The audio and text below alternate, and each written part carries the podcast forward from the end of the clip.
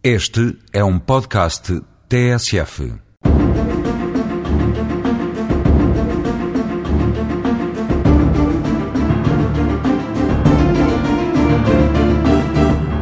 O casamento, de acordo com o Código Civil, é o contrato celebrado entre duas pessoas de sexo diferente que pretendem constituir família mediante uma plena comunhão de vida. Muito embora a realidade do dia a dia pareça contrariar estas ideias, o casamento tem uma vocação de perpetuidade e deve ser único e exclusivo. Muito embora a realidade do dia a dia pareça contrariar estas ideias, o casamento tem uma vocação de ser perpétuo e deve ser único e exclusivo.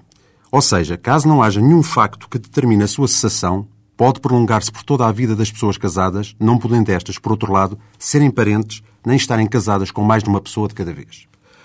O casamento tem de ser normalmente precedido pelo chamado processo preliminar de casamento, com vista a averiguar da existência de algum impedimento em concreto, devendo celebrar-se no prazo de seis meses após ser autorizado pelo funcionário do registro civil, em cerimónia pública, segundo a forma civil ou religiosa, perante um funcionário do registro civil ou o sacerdote das igrejas reconhecidas em Portugal, constar de documento escrito e ser registado na Conservatória do Registro Civil competente. O Código Civil exige para a celebração do casamento a presença dos noivos ou de um deles e o procurador do outro, devendo este último estar munido de uma procuração que lhe confira os necessários poderes. Pois a vontade dos nubentes é estritamente do seu foro íntimo e pessoal, devendo o seu consentimento ser perfeito, livre, puro, isto é, sem fixação de termo ou condição, e simples, só sendo relevante quando manifestado na cerimónia da celebração do matrimónio. O casamento pode ter caráter urgente em situações de parto iminente ou de fundado receio da morte de um dos noivos, permitindo-se a sua realização sem a organização prévia do processo preliminar e sem a presença do funcionário do registro civil, exigindo somente a elaboração de uma ata nas condições previstas na lei do registro civil.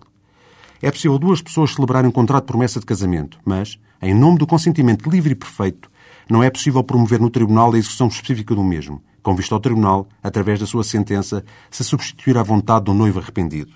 Só havendo uma obrigação por parte deste em indemnizar e dentro de determinados limites e condições o outro noivo ou esposado.